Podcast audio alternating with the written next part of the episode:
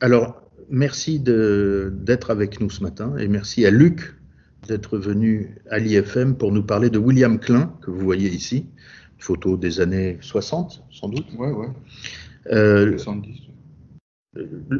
Luc, euh, on le connaît bien à l'IFM, je vous enverrai quelques podcasts de, précédentes conférences qu'il a faites. Euh, euh, on en fait au moins une par an avec Luc, qui est photographe et qui, qui a beaucoup travaillé dans le secteur de la mode, entre autres choses, avec Hans Feurer notamment, mais ensuite à son propre compte, et dans le monde de la musique aussi beaucoup.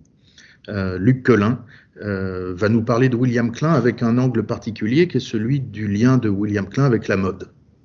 Merci Luc, à toi et puis à vous aussi quand vous aurez envie de, prendre la parole. Bonjour. Bonjour. voilà, à toi Luc. Euh, bonjour à tous, euh, merci d'écouter et de regarder. Euh, en fait, je voulais remercier Lucas, parce que c'est quand même grâce à lui que, je peux faire ces, petites interventions. L'idée de, William Klein, en fait, on le connaît, il est, c'est un protéiforme, il fait de la photo, du cinéma, euh, du documentaire, il, peint sur ses photos, il bricole, euh, c'est un peu un grand expérimentateur. Et donc, euh, il a fait aussi un travail sur la mode depuis, depuis les années 50, en fait, 54, 55, jusqu'à jusqu'à maintenant, on peut dire jusqu'à maintenant, puisqu'il vit, il vit toujours à Paris, la rue Médicis. On peut dire un Américain à Paris. Un Américain à Paris. Et donc, il y a Arte Édition a fait une espèce de, best-of, en fait, de son travail de mode, euh, qui s'appelle In and Out of Fashion, et qui regroupe un peu ses principales interventions, que ce soit dans les coulisses, ou pour euh, qui a fait Polymagou, son film, son premier film, où il essaye de, mélanger, en fait, le reportage, dans lequel il excelle, et puis aussi la mode, euh, dans lequel il excelle aussi, mais d'une manière extrêmement conventionnelle. En fait, ce qui l'intéresse, en plus de la mode pure, c'est tout ce qui se passe autour. Et ça, c'est vraiment la grande révolution qu'il a initiée, en fait, si on peut dire, euh, c'est de s'occuper aussi de regarder ce qui se passait autour du vêtement, autour de la mode, autour du mannequin et autour du créateur. Alors, je vous fais une petite bio express, si ça vous dérange pas. En fait, il est né en 1928 euh, il a 92 ans, il se porte très bien, il, vit à Paris. Et il arrive en France, en fait, en tant que militaire, en 1948, euh, dans les forces d'occupation. Euh, et il arrive avec aussi un collègue à lui, qui s'appelle Elliot Erwitt, qui est quand même un super photographe aussi. Et ils sont tous les deux militaires. Et Elliot Erwitt repart un peu, mais William Klein, lui, il reste à Paris, en fait. Et de par sa formation artistique, il était dans une école d'art à New York, en fait, là où il est né, et euh, il sait pas trop quoi faire, et du coup, il va euh, trouver une, place d'assistant, d'étudiant euh, auprès de Fernand Léger, en fait. Et puis, euh, au fil en aiguille, il rencontre Alexander Lieberman, qui est donc le directeur artistique du Vogue en 1954. Et il fait déjà beaucoup de photos. Hein. Il est vraiment, c'est vraiment un vrai reporter, un vrai, un vrai homme de terrain. Et dès 1956, en fait, il publie son premier livre. Alors, euh, il y aura aussi peut-être un sujet à faire euh, sur William Klein et son rapport au livre, parce qu'il a publié énormément d'ouvrages, et donc c'est presque compulsif en fait. Et euh, c'est presque un, peu la, démarche de Martin Parr, qui est aussi un homme attaché au livre et qui publie, publie, publie. En fait, ce sont des gens qui produisent énormément, et donc qui laissent des témoignages divers, variés, et évidemment toujours assez intéressant. Quoi. Donc, euh, il publie son premier livre qui s'appelle Life is Good and Good for You in New York, 1956. Et puis, il revient, il revient à Paris, et là, euh, il se dit ah, Je vais faire un livre sur Rome. Alors, il, fait, il va à Rome, et à Rome, il rencontre Federico Fellini qui le prend comme assistant sur les nuits de Cabiria. Cabiria. Euh, donc, évidemment, il tire un livre de son voyage à Rome. Et euh, après, il voyage à Moscou, à Tokyo, et en fait, il réalise à chaque fois un petit portrait de la société euh, urbaine de ces endroits-là. Et il faut aussi savoir que, je voudrais juste contextualiser l'affaire, là on est à la fin des années 50, et en, en 1956, un Américain photographe, lui aussi, va devenir, va venir un peu euh, compléter, en fait, si je peux dire, l'espèce de, travail de terrain de William Klein. Un photographe qui s'appelle Stanley Kubrick, hmm. qui faisait de la presse, beaucoup de boxe, beaucoup de terrain aussi, et puis qui lui qui passe la réalisation. Et donc il fait deux films en 56 et 57, s'appelle Killer's Kiss, le premier film, avec une séquence hallucinante euh, de poursuite dans une fabrique de mannequins en plâtre. Ça, je vous conseille.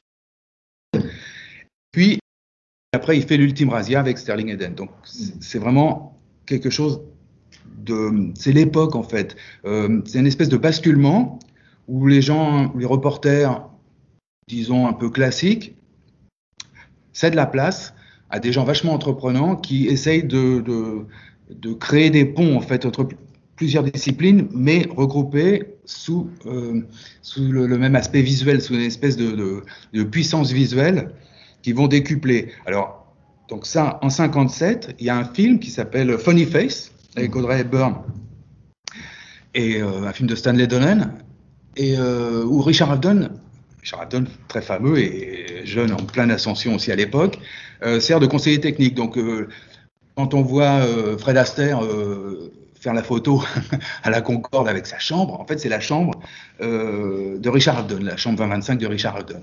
Donc c'est assez, assez rigolo.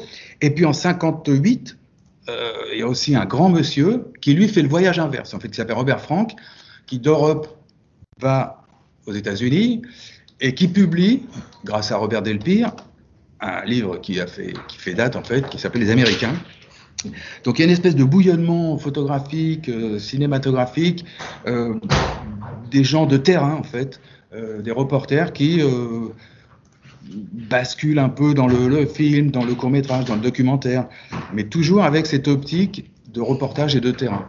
Bonjour. et donc William Klein il se dit ouais, moi aussi je peux basculer, je peux faire comme Kubrick, je vais faire du bonjour, je vais faire du documentaire, je vais faire de l'image animée.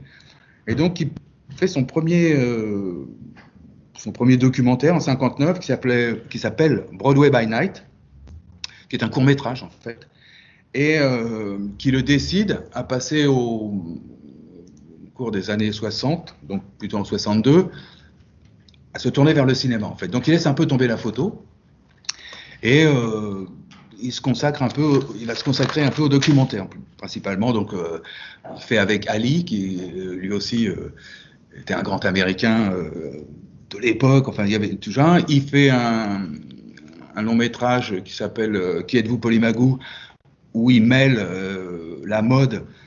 Quelle année? 62. Polymagou, c'est 66, hein, mais à partir de 62, il fait le cinéma. Euh, et là, il mêle en fait le reporter, l'amoureux de la mode, le, c'est pas un contenteur, mais il, critique gentiment. En fait, il, dans ce film-là, il, a les codes. Puis il a déjà fait en 62, il fait le, deuxième défilé Saint-Laurent. En fait, il le filme. Et euh, c'est absolument une merveille parce que il s'attache à Saint-Laurent, il s'attache un peu aux mannequins, il s'attache un peu au public. Mais il s'attache aussi surtout à tout ce qui se passe autour, les coiffeurs, on voit Alexandre, euh, maquilleur, tout ce qui se passe, la ruche en fait qui est dans les coulisses, backstage en français. Hein, donc, euh, voilà. Et donc du coup, euh, dans ce premier film, là, vous Polymagou, il essaye de mixer tous les genres. Euh, donc c'est un, William Klein assez grand, donc c'est assez pratique parce que il en impose physiquement. Et donc il porte la caméra, il a vraiment une puissance lui-même en fait. Et donc les gens le respectent, et lui, il respecte beaucoup les gens, malgré les caricatures, malgré le côté un peu ironique qu'il met absolument dans ses films et dans ses documentaires. Il aime profondément ce qu'il fait, en fait. Il aime profondément les gens qu'il a sous, la lentille. Et puis, euh, je pense qu'en retour, les, les gens l'aiment beaucoup aussi parce que il les trahit pas, en fait.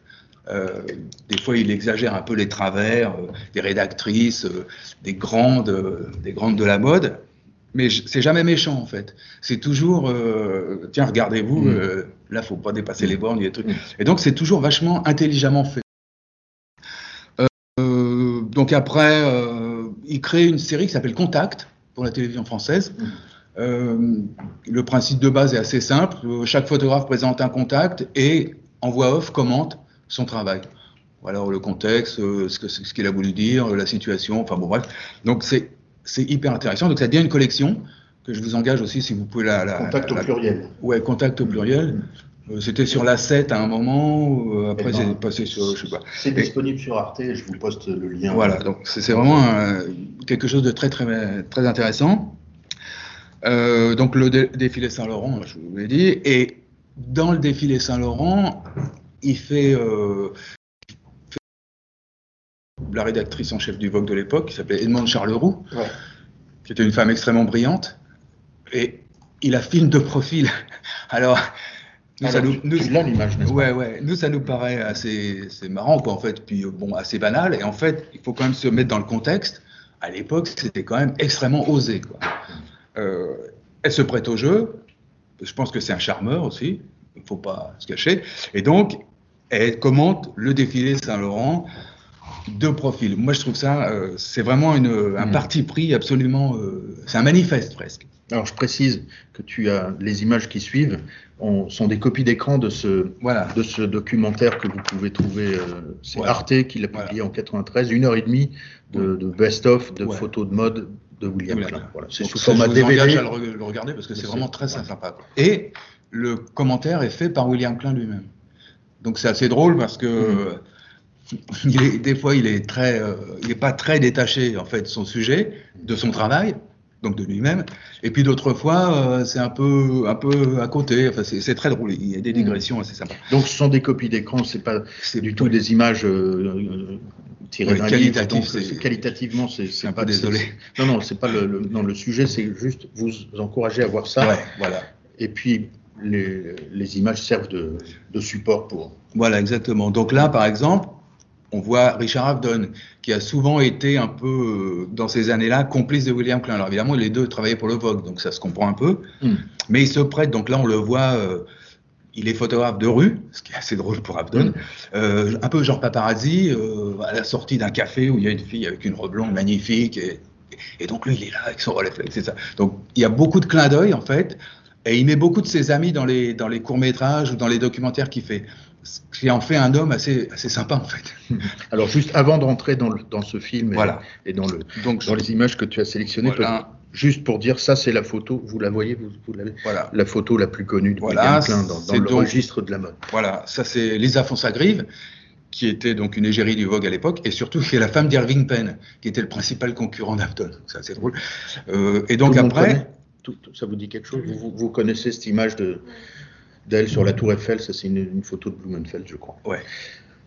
Et puis non, mais Penn, il a fait euh, en studio, il a fait beaucoup de portraits. Euh, c'est lui qui a, qui, a, inventé un peu ce système de coins. De, le décor est en coin creux comme ça. Et il mettait les gens, il coinçait les gens hmm. au fond. Et donc, ça, ça, faisait un drôle de. de, hmm. drôle Et donc, visuellement, c'est extrêmement imparable. Et surtout, les gens ils, expriment une espèce de sentiment assez curieux d'être enfermés comme ça, comme s'ils avaient été écrasés par ces deux pans de, décor. Donc il y, a, vraiment quelque chose d'intéressant. Bon, évidemment, c'est peine, quoi. Juste pour. pour Et donc, l'avantage de, aussi de, Enfin, l'avantage, c'est pas un avantage, mais la, créativité de William Klein, elle, s'exprime aussi de différentes manières. Donc, Là, pour le, portrait Gainsbourg, il a repris l'image de Fonsagrive et dit ouais, c'est une très bonne image, je peux l'utiliser, je peux la décliner en fait. Et donc, les grands artistes, souvent, ils se réapproprient leur propre matériel pour en faire autre chose. Et si le matériel est vraiment efficace, ça passe les années, il n'y a aucun problème. Et c'est pas une copie, c'est comme un espèce d'hommage, un truc qui passe le temps pour les générations qui viennent. Et je trouve ça vraiment, vraiment intéressant, quoi, vraiment intelligent. Quoi n'est pas le seul, hein, mais c'est vraiment un truc euh, assez bien. Donc voilà. Et pour euh, terminer sur sa petite biographie, donc en fait, dans la mode, euh, il est plutôt connu pas pour ses photos de défilé où il a fait des pages, mais les, pages elles sont, ce qu'elles sont. Par contre, il a inventé le reportage backstage, il a inventé les, photos backstage, il a inventé vraiment ce côté honneur aux petites mains, quoi, comme on peut dire. Euh, euh, même s'il n'y a pas d'interview, il n'y a pas de choses vraiment profondes, mais on les voit, on sent qu'il y a une équipe. Et alors, personnellement, je, son, son, son, un peu son style photographique, c'était un style un peu rentre-dedans. C'est-à-dire, on cadre dans la tête des gens, on cadre dans le sujet, on cadre. Les gens sont un peu comme ça, les premiers plans sont flous. C'est pas très grave. L'idée, c'est d'avoir vraiment une, impression de, force incroyable. Donc, quand on regarde une photo, le reportage qu'il a fait au début des, années 50, euh, ces, images sont toujours extrêmement puissantes, quoi. Euh, elles sont pas agressives, mais elles sont quand même vachement. Euh, elles rentrent dedans, en fait. Et il applique ce principe de reporter, ce principe de reportage, au milieu de la mode. Et donc, dans ces, dans ces choses-là, dans, toutes ces coulisses, dans tous ces backstage, euh, il n'hésite pas vraiment à être sur les gens. Donc là, il est à Saint-Laurent, il est tout seul, il, est. Euh, en plus, dans le film, vous allez voir, il dit rien, en fait. C'est vraiment presque un plan fixe. Donc, c'est extrêmement impressionnant. Et après, il interviewe les, gens euh, de la mode, les gens qui font le, métier, en fait, des industriels, et qui, eux, sont vraiment euh, caricaturés. Ils sont en gros plan, on voit les dents, c'est horrible. Hmm. Et il y, a, ce côté. Il, a vraiment une, offensive, une attitude offensive, en fait, vis-à-vis ça. Mais pas pour les démolir, en fait, mais pour plutôt magnifier tout ce, toute cette espèce de ruche, en fait. Et puis, il y a aussi le côté. Ça, c'est il apporte ça en fait. Mais il y a aussi le côté un peu obligatoire parce qu'il faut savoir que les coulisses ou tout ces choses-là, c'est des endroits vraiment exigus. Donc il est obligé d'être sur les gens. Donc en fait, il va servir de cette euh, contrainte pour euh, augmenter son style en fait. Et c'est vraiment, c'est vraiment une vente à ce moment-là tout un tas de, paramètres qui vont servir après. Et un type comme Loïc Prigent qui fait les collections maintenant, euh, il, s'en inspire un peu. Bon, il devrait, euh, à mon avis, plus euh, cogiter sur ce que William Klein fait, mais il, continue un peu ce, côté-là, sans, sans le côté parti pris, quoi. Partie prenante et, vraiment offensif, quoi. Pourtant, ça mérite, hein, parce que c'est mmh. vraiment, il y a des gens qui créent, il y a, des, y a toute une gamme de, de, tissus et tout ça. Et lui, il s'attache non seulement aux gens, mais quand il revient à la photographie de coulisses dans les années 80, après avoir passé une décennie à faire du film, euh, il va retrouver ce plaisir. La mode a changé, mais lui, il adapte son système. Il prend le même, hein, on rentre dedans, on fait des trucs, mais il adapte son système à la mode. Donc, ça devient plus graphique, ça devient, il y a des effets, il y a des flous, il y a des filets, et euh, il perd rien en puissance en fait, et il gagne en espèce de créativité et en, en représentativité, si on peut dire, euh, de ce qu'il voit. Quoi. Donc, c'est vraiment euh, quelqu'un qui remet sur le, chevalet ce qui fait en fait son, travail progresse à mesure que la, société un peu dans laquelle il photographique et puis mode progresse aussi. Donc c'est vraiment super intéressant quoi. Je fais défiler des images, tu me dis si oui, oui, je reviens Donc là c'est un extrait de Polymagou, donc c'est une caricature des, spectatrices, des rédactrices. Hein. Donc il les a perchées sur des, étagères. C'est assez drôle. Et la mode qui défile est une mode, euh, alors on peut le défiler, c'est faite de plaques de tôle, donc c'est aussi une caricature. Euh, de Paco Rabanne Oui, un peu de Paco Rabanne. Donc les pauvres filles, euh, elles sont un peu immobiles comme des statues, elles ont des numéros, donc tout est un peu exagéré en fait. Euh, c'est un peu ironique, c'est jamais moqueur, c'est jamais oh là là, ça craint. C'est vraiment un côté respectueux, mais sans être dupe en fait. Ça, je trouve ça assez, assez intéressant. Quoi. Donc la, pauvre, elle se balade avec une plaque de tôle pliée, elle n'ose pas bouger parce que un moment, elle se coupe sous le bras euh, le créateur, qui est donc un faux créateur dans le film. Grave, c'est pas très grave. il y, a, ce côté, euh, il y a aussi, c'est un, monsieur qui a quand même pas mal d'humour, il faut dire. Et donc là, c'est la, rédactrice en chef du magazine qui est absolument aux anges devant cette célébration de la tôle et de trucs comme ça. Donc, il a, aussi ce côté, euh, il a enlevé le côté formel et le côté super euh, rigide en fait de la représentation de la mode quoi. il a, il a apporté, alors évidemment l'époque est, fait pour, hein, il a apporté ce côté ce côté joyeux presque, ce côté joyeux et partageur quoi. Voilà donc la, rédactrice avec le, créateur qui vraiment lui est très sérieux et qui n'en passe pas moins mais bon. et donc je voulais vous dire aussi que à la fin des années 50, donc après les Américains en 58. Il y a aussi un film qui est quasiment un film de mode aussi, qui s'appelle À bout de souffle, on en parlé la semaine dernière, précisément, ici, même. Ah ouais, tu vois. Enfin, ici, euh, dans cette Et donc, en fait, euh, tout ça concourt à, élever, un peu, à libérer euh, la vision que les gens de l'époque peuvent avoir de la mode, qui étaient vraiment des, femmes un peu compassées, des poses. Et toutes ces gens-là que j'ai cités, là, ils contribuent, en fait, à, mettre tout ça un peu dehors avec de la lumière du jour, avec des, avec des expressivités, avec les, les gens sont contents, il y a une espèce de mouvement euh, qui est propre à la société de l'époque et qui transparaît en fait dans leur travail. Quoi. Euh, donc voilà, donc maintenant on va parler de, In and Out of Fashion, qui est donc une espèce de collage qu'il a réalisé lui-même, dont il fait la voix off. Et alors, il a des obsessions, euh, parce qu'en fait, William Klein, donc au départ, il, était, il a fait des études d'art, il était un peu peintre. Il a trouvé des boulots de, peinture, mais en fait, il est, il est, il est, même dans ses peintures, il est très noir et blanc, en fait. C'est assez curieux. Et donc, très graphique et tout. Et dans les films, surtout dans Polymagou, puisque c'est un peu son premier film, euh, long métrage, un peu sérieux, produit euh, par Robert Delpire, il, met en pratique, en fait, presque sa peinture.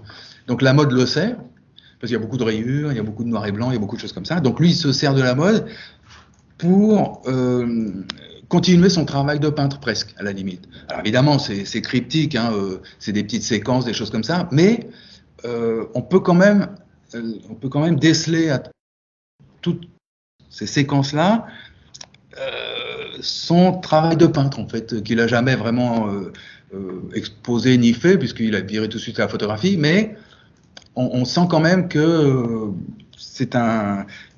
Il a, a des, notions et des, envies de peinture quand même. Donc, euh, quand il mêle le, la, la, fiction de la mode au reportage, ça donne des images un peu comme ça en fait. Et le, ça participe de l'époque. Le commentaire, qui, par exemple sur ces images-là, le commentaire, c'est euh, un commentaire en voix off, euh, et les gens, les, les, les, mannequins, il y en a qui parlent un peu, il y en a en voix in, il y en a en voix off et tout, et le dialogue, en fait, est fait d'extraits de, romans photos. Mmh. Oui, donc euh, ça décale un peu le propos, c'est dit extrêmement sérieusement, fait plausible. Les filles sont en train de se maquiller, donc à l'époque, elles parlent bah oui, mais moi, euh, j'aimerais un homme comme ci, je voudrais aller faire comme ça, j'aimerais ce travail-ci ça. Et donc, il y a une espèce de décalage qui est extrêmement drôle. Et en même temps, il s'attache, il fait des gros plans. Donc, il y a vraiment une typologie d'époque qui. Et c'est vraiment. Euh, moi, je trouve ça vraiment bien parce que ça correspond à, à l'époque de maintenant en plus. Il y a un retour, la mode, il y a 50 années. Donc, le balancier arrive la mode actuelle, tout à fait euh, hmm. comme celle-là en fait. Donc il y a une ellipse temporelle. Euh, quand, moi, par exemple, je, regarde la mode là, je me dis, oh ouais, putain, il l'a fait. C'était la mode des années 60. Donc, il y a une espèce d'ellipse temporelle qui arrive. Et quand on regarde Polymagou, il y a un peu des choses surréalistes qui sont un peu passées. Ça, c'est pas très grave. Mais tout ce qui concerne la mode, en fait, euh, c'est quand même extrêmement vrai, quoi. Et donc, dès le départ, dès ce film-là, il a, capté en fait l'essence du truc. Euh, il, a, immortalisé euh, les règles. Et donc on, peut s'en échapper, mais pas vraiment en fait. Euh, d'ailleurs, à, ma connaissance, c'est à peu près le seul film qui a été fait, film de long métrage, donc film qui a été fait sur une à l'époque de la conception du, du, film. Quoi. Euh, donc, là, c'est une séquence au cimetière, donc la rédactrice en chef, ça, le mannequin, il y a, il y a des choses un peu surréalistes et tout, mais euh, il, il, fait un peu, euh, il participe un peu en fait de, de, la, vague qui, qui, se passait à cette époque-là. En fait, il c'est quand même le pop art, il y a quand même tout un tas de gens. Il y a euh, Magritte, même si c'est un vieux de la vieille, euh, il est quand même, euh, il devient un peu une icône.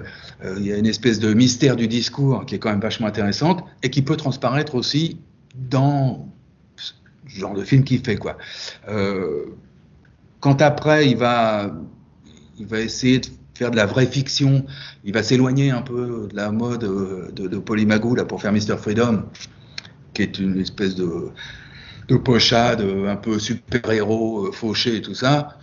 Ça marche moins bien, mais c'est il s'en rend compte et donc il bascule aussi sur des documentaires comme Ali, euh, le combat de Ali Forman en 74. Si jamais vous pouvez le regarder, c'est le documentaire, à mon avis, euh, qu'il faut voir quand on veut faire un peu un documentaire. Quoi. Hmm. Euh, il est tellement puissant ce truc-là que. Moi, je l'ai revu l'autre jour. Ils l'ont rediffusé en fait. Hmm. je, crois que c'est sur Arte. C'est. Il a absolument c'est comme s'il avait été fait hier, en fait. C'est absolument incroyable ce qu'il arrive à faire passer dans un documentaire ou un combat de boxe, on le voit même pas en plus, c'est vraiment. Mais par contre, tout ce qu'il y a autour est présent. La gens, la foule, les habits. Donc il y, a, ce côté permanence en fait de sa création qui traverse et euh, qui est toujours euh, visible sans aucun problème aujourd'hui. Ah, ça, c'est quand même une preuve de, de grande artisterie. c'est pas très beau, mais euh, donc c'est pour ça que ce, photographe, en fait, ce, créateur, c'est vraiment digne d'intérêt, quoi. Et principalement pour la mode, quoi. Alors euh, voilà, qu'est-ce que je vais vous dire encore sur ce film? Bah, euh, Comme dans ses premiers documentaires, il, y a toujours des amis. Donc là, dans, dans Polymagou, il y a Louis Faurer, qui est un super photographe de l'époque, qui entraîne ses mannequins sur les corniches de l'opéra. Euh, si vous avez le vertige, abstenez-vous. Mais c'est quand même assez brillant. Euh, on voit Jean Loussieff, qui est une grande figure oubliée euh, de la photographie française, qui mériterait d'être découvert parce que non seulement c'était un, homme super charmant, un grand photographe et là, il fait une apparition, alors évidemment, euh, un peu en paparazzi aussi. Donc, euh, il, met tous ses copains comme des paparazzi. Donc, il y a aussi ce, côté euh, légèreté de la photographie, en fait. La, photo, est, comment je peux dire légèreté de l'approche de la photographie, c'est-à-dire on se prend pas tellement au sérieux, on se prend pas trop au sérieux, ce qui n'empêche pas de faire un boulot terrible, quoi. Et ce qui n'empêche pas, justement, par la, qualité des gens, des photographes, leur espèce d'intégrité, leur créativité, leur, intuition, ça leur permet en fait des fois de survoler des sujets. Par contre, l'avantage d'avoir des vrais professionnels comme ça et des vrais euh, créatifs, c'est que dans un chaos comme les coulisses par exemple, je ne sais pas si jamais vous êtes allé euh, jeter un œil ou si vous avez la possibilité d'y aller un jour, faites la démarche, allez-y, euh, faites-vous petite souris, allez dans un dans les backstage, ça, c'est carrément un chaos indescriptible. Euh, c'est très bien organisé, mais c'est quand même le chaos. Et l'avantage de tous ces photographes-là, c'est qu'ils savent euh, isoler une scène, la scène principale, ils vont l'isoler du chaos, en fait. Et donc, c'est pas donné à tout le monde de pouvoir euh, de pouvoir réaliser cette petite chose en fait. C'est insignifiant, mais quand vous avez 80 euh, personnes qui hurlent, et tout le monde qui s'entrecroise et tout ça, et puis il y a un photographe là qui va dire ouais c'est ça le truc important, paf, il fait la photo. Et puis deux secondes après, ah bah ça c'est ça. Et puis il y a une figure, toc c'est la figure, et puis toc c'est la, robe. Et donc il y a une espèce de de, de, de film qui se dégage de ça en fait. Et William Klein, évidemment, il est très très balèze. Il a initié le genre et puis il l'a perfectionné. Donc, quand il revient à la mode dans les années 80, euh, il, sait, faire ça et tout. Et après, dans les années 90, bah, il parcourt ça. Quand il fait un des premiers défilés de Jean-Paul Gaultier, par exemple, euh, rue Mouffetard, en extérieur, euh, on a l'impression que c'est une séquence de film en fait. Euh, il est dedans, il est dehors, on voit les vêtements, on voit euh, les commerçants qui vendent des oranges, on voit l'hôtel. Et donc tout est mode et rien ne l'est en fait. C'est très subtilement, très intelligemment mêlé. Et ça c'est parce qu'il a l'habitude en fait. Et donc il, développe toujours, il, continue à, créer sur sa base en fait, sur le, le socle qui est initié euh, 40 ans auparavant. Bah, il le remet sur l'étal et là. Et donc, c'est vraiment très, très intéressant, quoi. Sans compter, évidemment, c'est le portrait d'une époque. Donc, voir Jean-Paul Gaultier, euh, tout jeune, comme ça, euh, expliquer pourquoi il faut porter sa mode absolument extravagante et ne pas avoir peur de la porter, c'est une petite leçon très sympathique. Quoi. De même qu'au défilé Saint-Laurent 40 ans avant, Saint-Laurent ne parle pas, mais il est tellement puissant la présence avec sa blouse blanche et lunettes, il est muet comme ça. Euh, c'est c'est vraiment, euh, comment je veux dire, c'est pas donné en fait à tous les photographes et à tous les réalisateurs de documentaires d'avoir cette puissance d'évocation en fait, euh, de montrer sans presque rien dire ou sans, ça c'est vraiment très intéressant quoi. Donc dans le cinéma, bah, ils ont passé Drive l'autre soir à la télé. Euh, le prologue, il n'y a, carrément pas de dialogue. C'est cadré magnifiquement, c'est dans, le même trip, c'est dehors, il fait nuit, il y a des, trucs. Il se passe rien, et quand même vous êtes scotché. Quoi. Et quand, quand on voit les, les, films de William Klein, on n'est pas scotché, mais on est quand même impressionné. Et euh, rien que pour ça, en fait, il faut, euh, il faut voir ça. Quoi. Alors, il y a aussi un aspect qui est assez drôle, tu me dis pour les images. Hein. Oui. Euh, je laisse ou je reviens. Voilà, je reviens en arrière. Euh, en... Voilà. Où tu veux Encore un peu plus en avant. Tu me dis stop. Voilà. Ah Ouais, par exemple. Donc, quand il fait son fameux livre euh, sur Moscou, en 1956, là, il y a Roland Barthes qui. Barthes. tu, parles du, livre de William Klein? Ouais donc euh, il, fait un livre, il fait un livre sur Moscou, après avoir fait celui sur New York, il fait un livre sur Moscou, et, après avoir fait celui sur Rome aussi, il fait un livre sur Moscou, même principe, on se promène dans les rues, on fait les trucs, les attroupements, les gens, les catégories. Et euh, il publie son livre, et là, Roland Barthes, euh, Barthes moi, je, dis Barthes, bon, Barthes, il fait ce commentaire, il dit Ah bah, comme ça, grâce à William Klein, j'ai appris comment les gens s'habillaient à Moscou.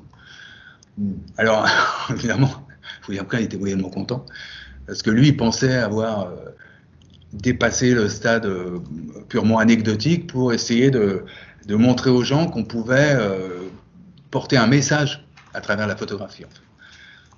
et il était persuadé que ce message, c'était le sien et que c'était vraiment visible. Quoi. Et Barthès, lui, voit une autre réalité, lui, il ce qu'on lui présente. Et il dit, bah, oui, c'est des photos de mode en fait. Les gens sont habillés comme ça, ils sont pas habillés comme ça à Paris, ni à Rome, ni à Milan. Euh, donc, euh, ça, donne du matériau, il dit aussi, euh, Barthès, ça donne du matériau pour expliquer la mode et expliquer une société. Ce que je trouve assez, assez osé, mais en fait, c'est assez vrai. Et quand on regarde, si, vous faites un peu l'expérience de consulter à ce moment-là toutes les photos de William Klein à l'aune de la déclaration de Barthes, c'est-à-dire euh, on ne voit pas le, photographe, ce qu'il a voulu dire, le cadrage, dans les choses comme ça, dans les lumières, mais ce qu'il a mis dedans, c'est-à-dire qui sont sur les photos, la mode. Là, les types sont en blouson. Euh, il y a des gens, alors je sais pas si on peut.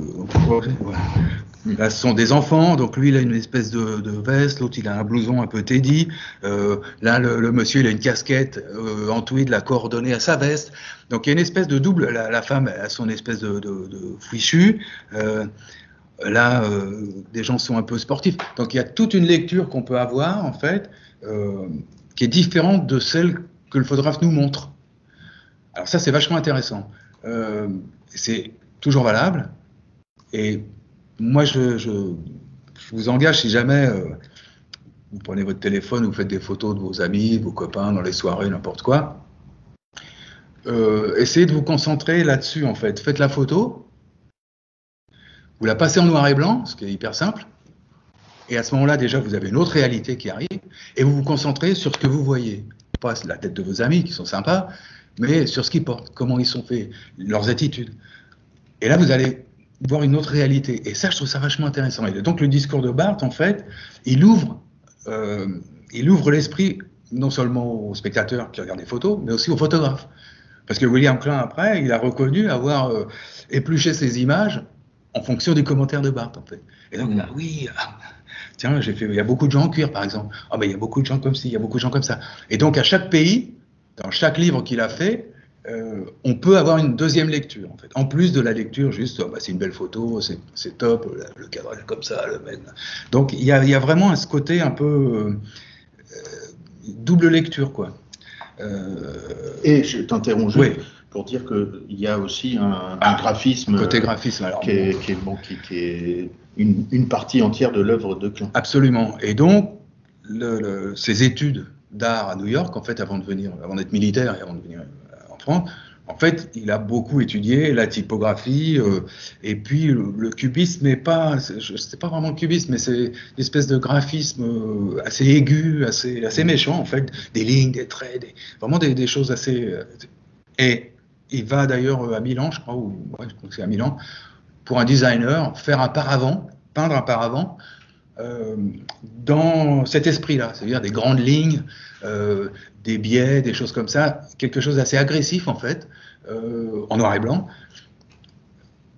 Alors peut-être s'il avait persévéré dans cette dimension-là, euh, dans, cette, euh, avec cet objectif-là, il serait devenu un grand peintre, qui sait. mais il a, il a abandonné, s'est tourné vers la photo. Et dans les années 80, en fait, il va se mettre à utiliser son matériel photographique, ses propres photos, ses propres images, pour en fait. Il peint pas les photos, mais il va les détourer plutôt, exactement. Et en photographie, euh, on a des crayons gras en fait, donc euh, des couleurs primaires, bleu, jaune, rouge, et qui nous servent à détourer la photo. Je montre. Euh, oui, en fait, j'ai posté, posté la couverture du livre sur Moscou, mais je vois qu'elle est encore en train de charger. D'accord. Donc si vous tapez Moscou William Klein, vous verrez la couverture du livre. Graphiquement, c'est c'est vraiment très fort. Ah ouais, ouais. Mais bon, l'image est en train de C'est presque polonais en fait. Ça prend un peu de temps. Ouais. Tu vois, c'est presque. Mm. La Pologne a une grande tradition de graphisme, toujours maintenant, mais euh, dans mm. les années 60 encore plus. Et euh, c'est vraiment très mm. proche. En fait, le, tout le travail de, de, Klein à cette époque-là pour le lettrage et pour la typo, c'est vraiment. Euh, c'est presque. C'est presque ouais, issu de la, tradition polonaise en fait. Donc non, ce que je voulais vous dire en fait, c'est que tu peux le montrer là, regarde devant. Voilà, c'est magnifique. Voilà, donc et je vous le montre à vous aussi. En fait, quand on est photographe, on a une, à l'époque on avait une planche contact et donc les photos intéressantes, on les détourait en fait. On mettait une croix, on les détourait, on mettait un, petit signe avec un crayon gras. Et William Klein, à partir des années 80, en fait, il va remplacer le crayon gras par de la peinture dans de la laque, euh, rouge, bleu, hein, c'est souvent des couleurs en primaire. Il y a deux, couleurs secondaires qui sont le mauve et le vert, qu'il adore aussi. Bon, euh, le vert, ça porte la poisse dans le spectacle, mais c'est pas très grave. Donc, euh, et il va détourer, et il va, il va s'amuser en fait à agrandir ces choses-là pour en faire des œuvres. Alors, c'est, un peu, à mon point de vue, c'est le piège parce que l'idée de principe, elle est géniale, on détourne, on utilise d'autres matériaux, on fait des techniques mixtes, c'est top, top.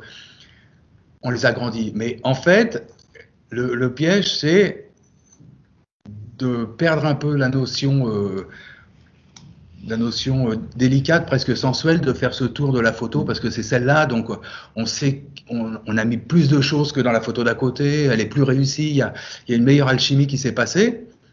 Et après, on prend cette photo-là et on va, on va la détourer, donc on s'attache plus à la composition de la peinture, des motifs, parce qu'il a fait des motifs, qui n'ont pas grand-chose à voir avec l'image, c'est juste un plus. Alors, euh, c'est très... Euh, pourquoi pas Mais c'est un autre, c'est aussi une autre facette de son travail, c'est aussi une autre facette de son talent. Mais la photographie, elle sert juste de, support, quoi, en fait. Et ça, il y, a bien vite des limites, en fait. Parce qu'une fois qu'on a fait euh, 3x, 4-0, euh, truc avec un coup de jaune, un coup de bleu, un coup de vert, bah, c'est, ça, ça, ça, en fait. Donc après, il va, il va un peu laisser tomber. Alors maintenant, il, fait, il vend, euh, j'ai vu à la FIAC et tout ça, à Paris, tout ça, il vend des, grands tirages qui sont des, des repros. Bon, l'idée c'est de voir des originaux. Alors à la MEP, ils en ont des originaux avec la laque qui a séché, donc qui, est comme du vernis et qui fait une espèce de, de couche luisante euh, c'est absolument magnifique en fait. Et ça, c'est très très beau parce qu'on a le support du tirage, donc un vrai tirage, grand format, et on a la laque qui coule dessus. Et là, c'est le, contraste en fait des matières est vraiment saisissant quoi. Après, quand c'est juste une repro, même si c'est un beau tirage, euh, c'est plat quoi. En fait, il n'y a aucun relief, il n'y a aucune, aucune différence de matière. C'est très sympa, mais bon, Ça, c'est au choix, quoi. Mhm. Euh, donc, le, le, deuxième film, après Polymagou, euh, donc, alors, je, termine un peu avec Polymagou, excuse-moi, ça, ça semble un peu... Peu importe, dis-moi si tu veux que je change d'image. Non, je... Bah, tu te... Ouais, voilà. donc, donc, dans Polymagou, il fait tourner des vrais acteurs, Jean Rochefort, euh,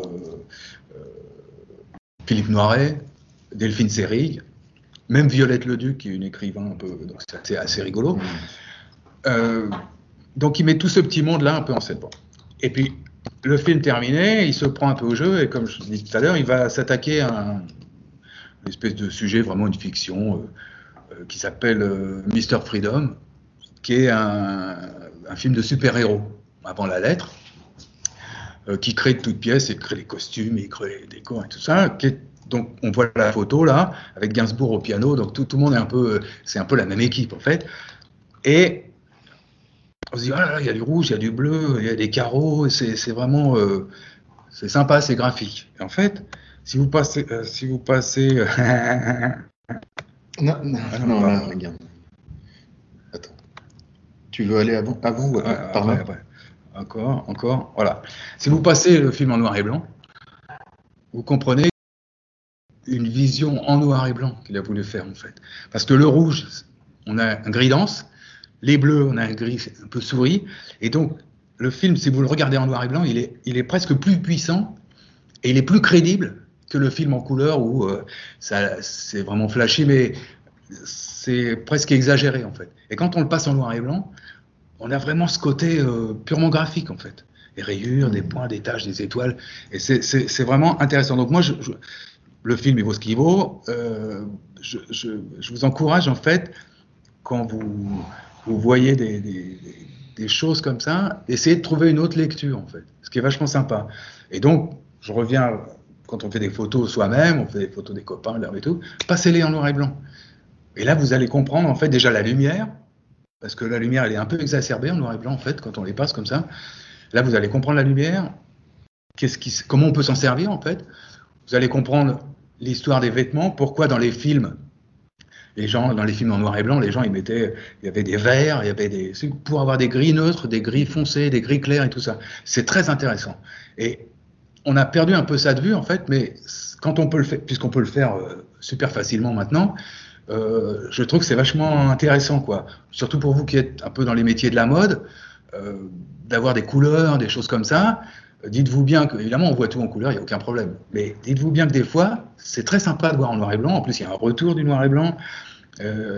Et donc, c'est très sympa de savoir ce que va rendre un vert ou un, bleu ou un, orange en noir et blanc. Parce que ça vous aidera à composer des images beaucoup plus graphiques. Et après, quand vous retournez à la couleur, ça va faire une différence aussi. Parce que vous aurez coupé dedans, vous aurez fait ci, vous aurez mis peut-être la couleur un peu principale un peu derrière. Donc, il y a vraiment une espèce d'équilibre de, euh, ouais, graphique qui, peut, qui peut vraiment vous aider, quoi, en fait, en faisant ces espèces de combinaisons. Euh, les photographes le faisaient avant, bon, on faisait des photos, on avait deux boîtiers, on un boîtier noir et blanc et un boîtier couleur, donc on passait de l'un à l'autre, les reporters font toujours ça, enfin. Maintenant, on n'a plus qu'un appareil pour le faire, c'est quand même génial. Et donc, il ne faut pas hésiter à le faire. Euh, c'est pas toujours bien, il y a des, vous allez voir, vous êtes déçus, ça ne rend rien. Mais quelquefois, ça donne des, des, vraiment des très belles choses.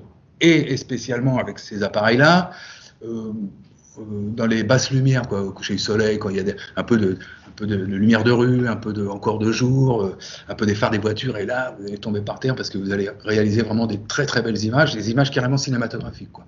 Euh, donc, ça vous, ça vous force aussi euh, à, à, vous, à vous dépasser, il ne faut pas exagérer, mais disons à, vous surprendre, quoi, en fait.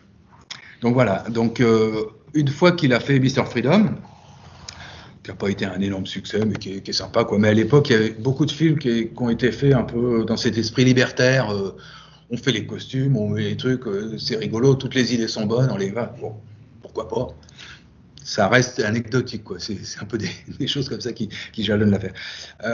et après, il va s'attaquer il avait, fait un film sur, sur Mohamed Ali dans les années 60, quand il était vraiment, quand il avait battu Sonny Liston, en fait, qui était un match truqué, mais il avait quand même gagné.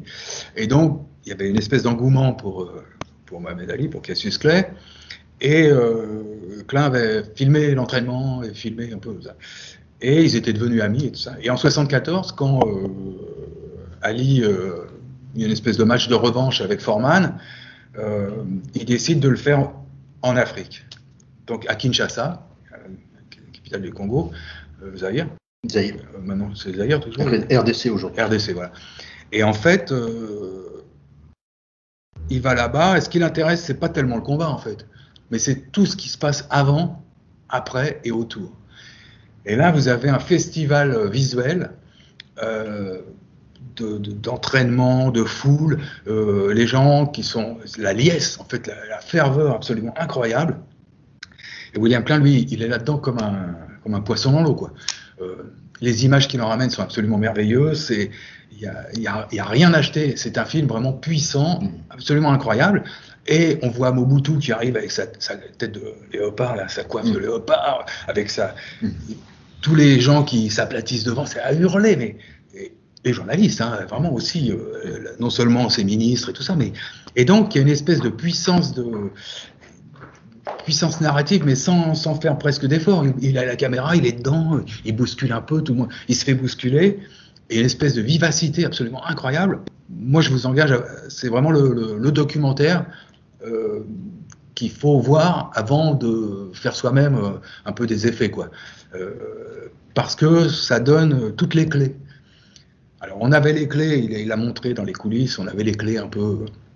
Mais là, c'est en plein air, il y a des gens qui sont hostiles, il y a des gens qui sont. Euh, qui, veulent l'attraper, il y a des gens. C'est vraiment une ambiance un peu particulière et c'est vraiment la base de, de ce qu'il faut faire, quoi, en fait. donc, et la lecture, donc ça c'est pour le côté euh, euh, documentariste. Alors c'était pas euh, euh Penbaker, il faisait ça aussi. Ce côté rentre dedans, c'était un peu le, la, motto de ces, photojournalistes documentaristes de l'époque. Penbaker, lui, qui était spécialisé plutôt dans les, concerts, c'est lui qui a fait Bringing Back Home, là, avec la tournée de, Bob Dylan en 66 en Angleterre. Euh, donc il est dans la voiture euh, avec, euh, avec Zimmerman, il est, il est passé. donc il y, a, il y, a, déjà cette proximité. Donc c'est aussi une culture visuelle en fait propre aux documentaristes de cette époque-là. Murray Lerner, par exemple, quand il filme l'île de White en 70, il est sur la scène et puis après il est, il est avec les gens qui forcent les, les, les, les comment s'appelle pas les balustrades mais les balcon Non, non. qui force l'entrée pour avoir le festival gratuit. Donc, il, est avec les policiers. Donc, il y a, cette espèce d'engagement, en fait, curieusement. Euh, ils prennent parti. Tous ces documentaristes-là prennent parti. Euh, ils ont des, sujets de prédilection. Bon, euh, c'est la musique. William Klein, c'est un peu le, sport et, la mode, les choses comme ça. Mais si vous voulez, il y a une, espèce de constante. Ce sont des gens extrêmement partie prenante, en fait dans le, truc. Alors j'avais vu un, petit, euh, je fais un aparté, mais j'avais vu un, une espèce de petit documentaire sur Jean-Luc Godard qui rencontre Penn Baker dans les locaux euh, de sa production à Manhattan et pour filmer euh, un concert, un, groupe en fait. Et je crois que c'est Jefferson Airplane. Et Godard, il fait du Godard, quoi. Il prend les trucs, il va dans la rue, tout ça. Et euh, Penbaker, il comprend pas. il dit, mais qu'est-ce qu'il fait? Euh, C'est très bizarre. Donc, ils se sont pas vraiment entendus, et c'est très drôle de confronter, en fait, ces deux. Parce que Godard, quand il a, il a, il a, il a, filmé euh, les Stones pour l'enregistrement d'un titre qui s'appelait Sympathy for the Devil pour un film qui s'appelait One Plus One, mm. où il mêlait, enfin, il mêlait pas vraiment, mais il y avait deux parties. Il y avait une partie musicale. On filme les Stones en studio qui crée un morceau génial, qu'il n'était pas à l'époque, mais qu'il est devenu. Et puis après, il fait euh, une espèce de discours maoïste et tout ça. Bon. Euh, mais en fait, Godard, il respecte presque les musiciens. En fait, il respecte les Stones. Il, est, comme un, comme un intervieweur euh, à la télé. Bon, il est là, il, a un cadre réservé, mais il dépasse jamais ce cadre, en fait. il va jamais. il va jamais rentrer dedans, comme Penn Baker fait quand il filme Bowie à la mer Smith Odéon. Il est dans la loge, il est là, il est là, il y a vraiment une espèce d'implication en fait. Et William Klein, quand il fait euh, Ali Forman, là, euh, il déroge pas à sa règle de base. Je m'implique, je rentre dedans. Et effectivement, euh, le, résultat, il est, euh, plus que probant. Donc, je vous engage fortement à, visionner le, documentaire. Fais défiler des images ouais, nous Donc, en fait, ça, j'avais mis quelques, quelques images qui sont qui sont extraites de. Il nous reste 10 minutes. Ouais, désolé. Euh, non, non, mais très bien. Donc, ce sont des images que j'ai extraites pour cette histoire de seconde lecture. Là. Donc, il y en a plein. Euh, voilà, elle, elle a deux genres de pulls, par exemple. Euh, donc, ça veut dire que les gens à l'époque, la mode, c'était des tricots comme ça. maintenant, d'ailleurs, on en voit plein. Il y a, il y a ce côté c'est très sympa aussi ce côté retour euh, de la mode et tout ça. Ça peut être un enseignement aussi pour les gens qui créent quoi maintenant, euh, parce que non seulement ils s'inspirent de ce qui se faisait, Kenzo, choses comme ça. À l'époque c'était super génial. Et donc maintenant ça revient. Donc il y a, cette espèce de, côté tourné en rond, mais il y a des gens qui vont s'échapper de cette boule. -là. Il y a des gens qui vont toujours créer plus, aucun problème. Donc euh, voilà quoi. Donc là c'est chic avec les chapeaux. il y a, Là, c'est Tuxedo. Il y, a tout un tas de, blousons de cuir, là, un peu méchant, mais en même temps, ça, c'est un peu années 80. Il y a des bandanas, euh, c'est un peu Springsteen. Euh, euh, donc, il y, a, y a, ce côté. Et donc, voilà, il y a Policeman, là, c'est une fan des Beatles, c'est les t-shirts. Donc, on peut lire la photo comme elle est là. Donc, c'est très bien cadré, c'est top. et dans ils ont une attitude mortelle. La fille, elle pleure, le policier, lui, il est juste tendu. Ça, c'est l'autre qui crie derrière. Ça, c'est vraiment une photo de photojournaliste pur, formidable. Euh, Kinshasa euh, euh, Non, non, ça, je sais pas ce que c'est. Je pense que c'était un concert. Ah, d'accord, d'accord. Et donc, là, ce sont des, écoliers, tout le monde en costume. Donc, ça donne une époque. Ça dit une époque. Si on a le, tissu, on dit, tiens, ils utilisent telle sorte de tissu. Ah non, les tissus, on n'utilise plus ça, on fait ça. Donc, il y a aussi tout un tout un, double, un double langage. En fait. Et moi, je trouve ça vachement intéressant. Bon, là, euh, Studio 54, alors là, euh, il est comme ça, avec des euh, espèces de pluches de velours, là, une espèce de truc assez, assez, horrible, mais ça représente en fait. Et si on, lit toutes les photos qu'il a fait hors contexte mode, on peut les lire quand même avec ce côté mode. La femme, elle a un collier, là, elle a cette espèce de, blouse un peu en satin, un faux satin. Mais en même temps, la photo, elle est mortelle, parce que le visage qui est coupé, ça veut dire que vraiment, il était à 10 cm.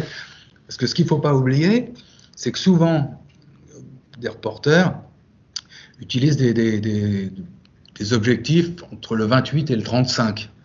Euh, c'est-à-dire des, moyens grands angles, comme on dit. Or, c'est ce qu'il y a sur vos téléphones. C'est ça quand on s'approche de trop, ça déforme un peu. Mais ça peut déformer vachement intelligemment. Quand vous voyez cette photo-là, la femme au premier plan, elle est quand même un peu comme ça, mais c'est incroyable parce qu'il l'a coupée pour éviter justement qu'on sente trop la déformation un peu exagérée de tout le visage, bah, il la coupe. Donc c'est réduit. Et en même temps, ça donne une puissance incroyable parce qu'il est dessus. Parce qu'avec des objectifs comme ça, vous êtes obligé de vous approcher pour faire ce genre de photographie. Vous pouvez pas rester à distance disant bah non, ça me concerne pas, je fais juste une photo. Vous êtes obligé de rentrer dedans et dire voilà, je suis là, je fais la photo. Et je vole rien, je fais le truc, je, fais mon métier. Ça. Donc c'est aussi, euh, à la différence d'un paparazzi par exemple, euh, William Klein, il, ne vole pas de photos. Euh, il est là, on le voit. les gens sont volontaires ou pas, ils tournent le dos ou ils se prêtent au jeu, mais il y a un côté vraiment honnête, quoi. Euh, ça, c'est vraiment important aussi dans la photographie. Euh, les paparazzis, c'est un autre problème. Mais euh, les grands, grands photographes sont ceux qui vont au charbon, en fait. McCullin, dans un autre genre, il va au Cambodge, au truc, il va au charbon. Tous les, tous les photographes qui ont fait des, photographes de guerre, même si psychologiquement ou psychanalytiquement ça se discute et on peut le discuter, sont quand même des gens qui s'engagent, quoi. Ils veulent témoigner, en fait. Et pour témoigner, bah, euh, on ne peut pas rester là-bas. Il faut juste rentrer vraiment dans le sujet. Quoi. Et donc, William Klein, un truc beaucoup plus pacifiste, il rentre dans le sujet. Euh, les gens posent volontairement pour lui parce qu'il est là, il rigole, euh, il fait partie de la fête. Et, donc, il le tire, en fait, il tire les meilleurs moments, il tire l'essence même de ce qu'il veut montrer. Et Bart, lui, il arrive derrière, il dit Ah ouais, mais mon ami, c'est pas juste une belle photo, regarde, la femme, elle est habillée comme ça, l'homme, il est habillé comme ci, ils font ça, ils font ça. Donc, il y a ce côté euh, vachement enrichissant, en fait. Comme il y a plein d'images et qu'il nous reste 5 minutes, ah je, je, les fais défiler, puis tu m'arrêtes quand tu. Voilà, voilà. Euh, non, je, je, voulais, je voulais dire ça, quoi, en fait. Euh, il, il, faut, euh, il faut prendre en compte plusieurs données quand vous voyez une image. Quoi. Et l'idée, c'est de prendre des images des grands photographes. Quoi. Ça, c'est quand même cool, parce qu'ils ont déjà défriché le terrain. Vous n'avez pas à faire votre choix, ils ont choisi pour vous. Donc ça, c'est sympa. C'est un peu orwellien parce qu'on vous dit, faites ci, faites ça. Mais l'idée, c'est qu'on a tout à apprendre, en fait.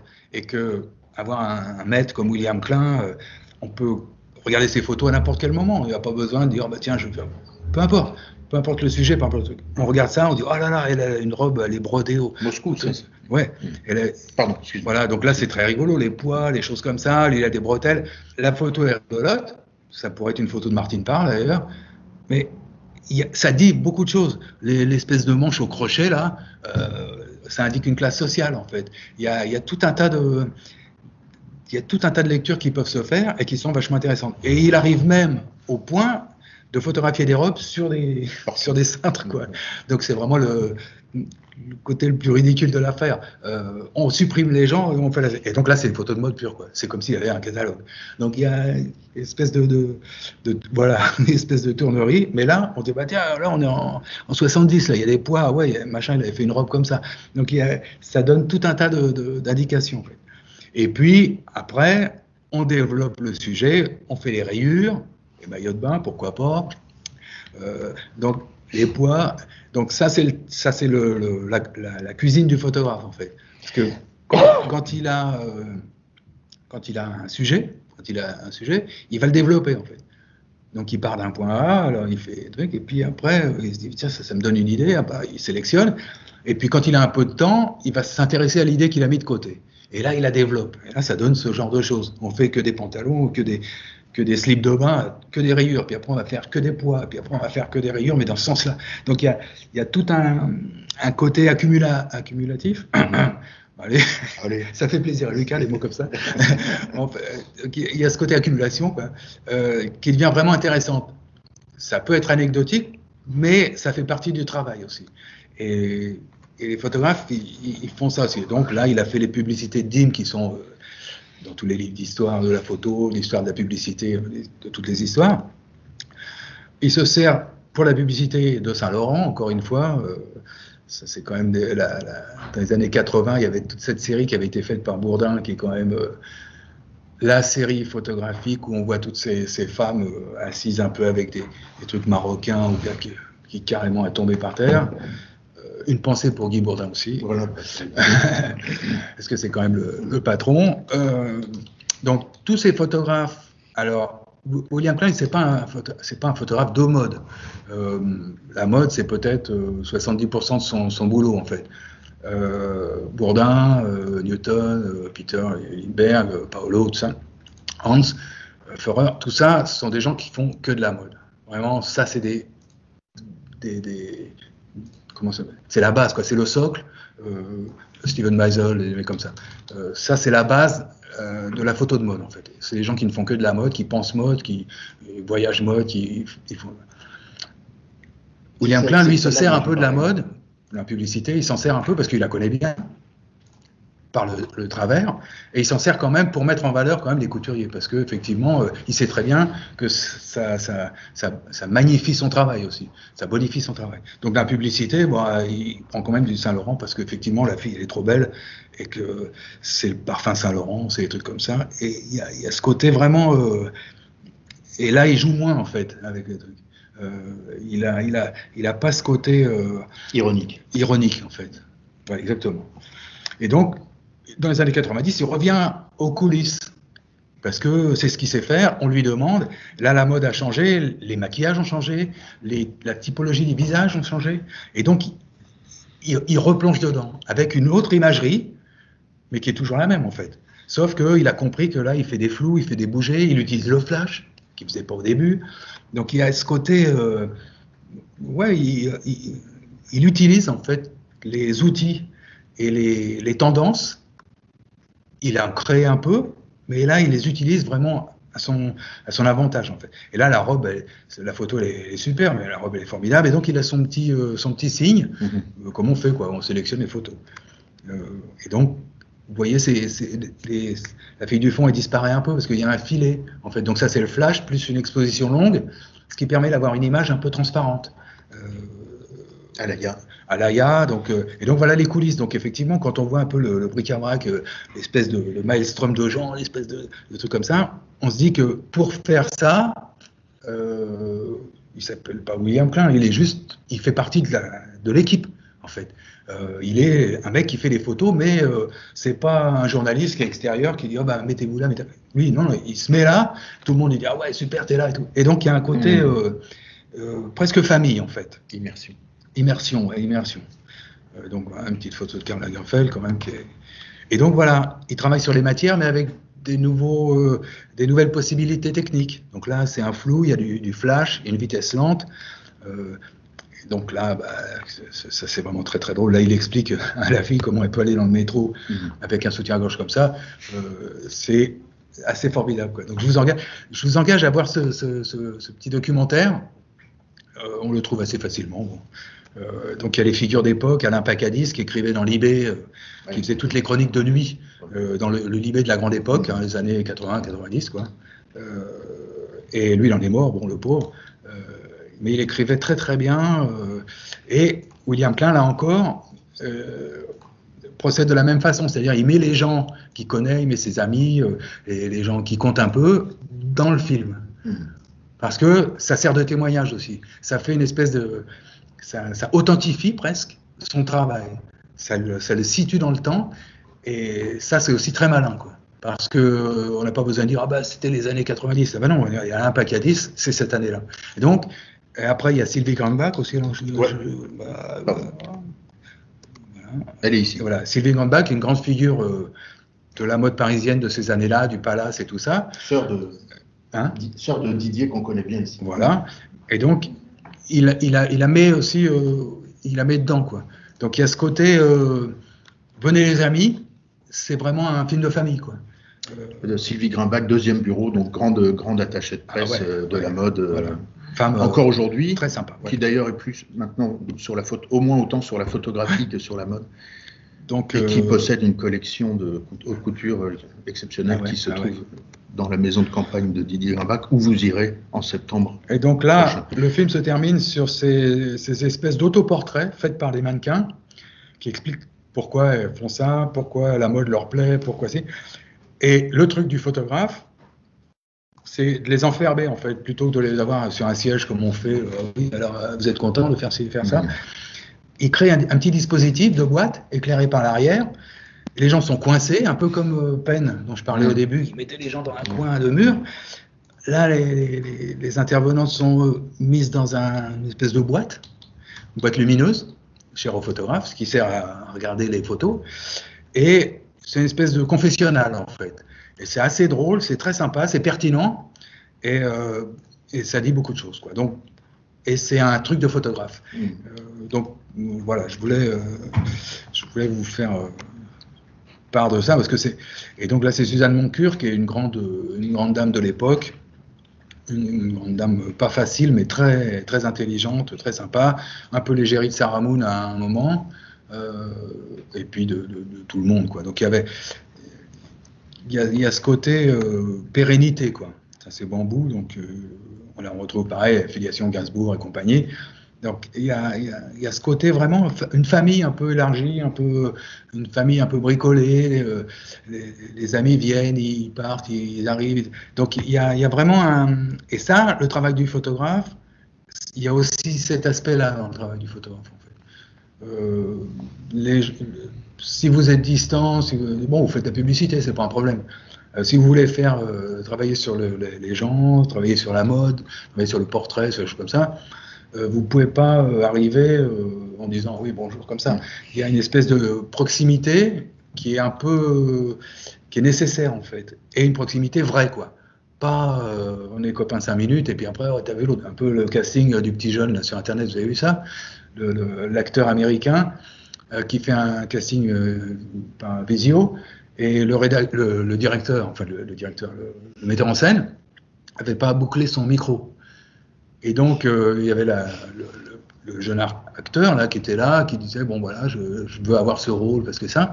Et pendant ce temps-là, le mec, le directeur, là, il disait euh, t'as vu euh, le studio, il, il, habite dans un truc pourri, et t'as vu la télé, c'est horrible et tout ça.